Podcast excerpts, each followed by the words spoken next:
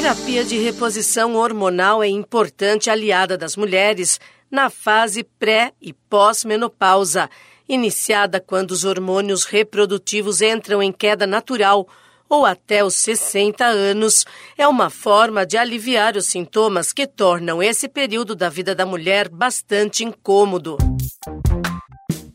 Olá, sou Bernadette Druzian e converso no Saúde e Bem-Estar com a médica endocrinologista Lorena Lima Amato, que explica como as mulheres podem se beneficiar da reposição hormonal para se sentir melhor durante e após a menopausa. A terapia hormonal na menopausa, na perimenopausa também, tem vários aspectos positivos para a saúde da mulher.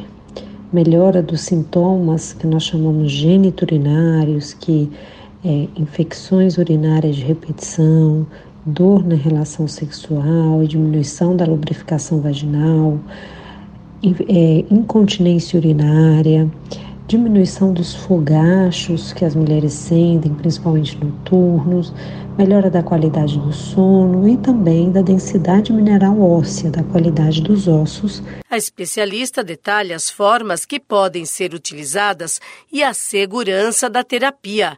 A terapia de reposição hormonal pode ser administrada de forma oral, ou seja, com ingestão de comprimidos, por forma transdérmica, que aí tem os géis que você passa na pele e é absorvido aquele hormônio.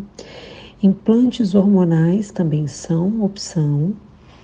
E também dispositivos intrauterinos, o DIU também pode ser utilizado junto na terapia de reposição hormonal.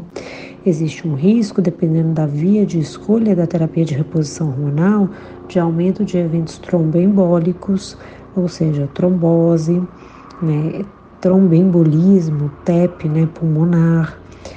Um risco baixíssimo, mas que existe, de câncer de mama, pode estar associado. Dependendo da via de administração, da reposição hormonal quando por via oral alterar o perfil de colesterol da paciente. Então, sim, existem alguns riscos, mas com certeza, quando se opta por fazer a reposição hormonal, os benefícios superam em muito os riscos. Apesar dos benefícios, a médica Lorena Lima Amato alerta que algumas mulheres não podem se submeter à terapia. Sim, existem contraindicações alto risco cardiovascular, aquela pessoa que tem um alto risco de infartar, de ter um AVC, que tem hipertensão, diabetes, obesidade mal controlada, é uma contraindicação.